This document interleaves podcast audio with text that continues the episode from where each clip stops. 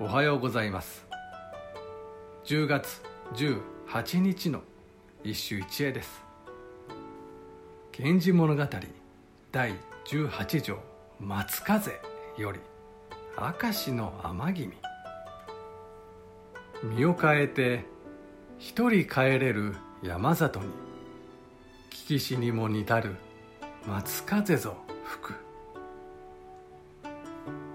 身を変えて一人帰れる。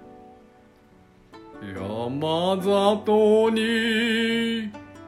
聞きしに似たる。松風ぞ吹く三大衆の式にはほとんど登場せず潜在深呼吸になって好んで読まれるようになったものには大抵これが影響している「源氏物語」だ。夕顔葵蛍。そして今日の松風。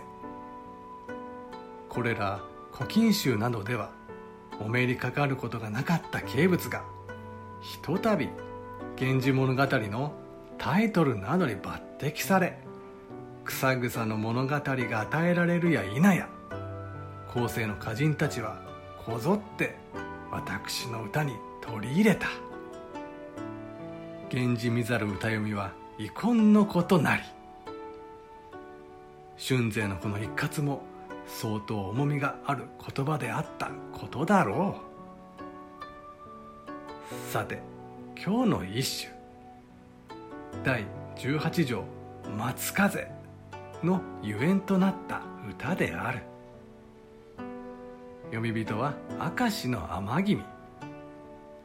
秋風吹き込む山里でかき鳴らす琴の音に明石の裏を思い出すという趣向だ。以後松風といえば洋曲にもあるように秋の裏悲しい海岸風景を想起させるとともに虚しく一人待つ叙情を重ねるようになる。以上今日も素晴らしい歌に出会いました。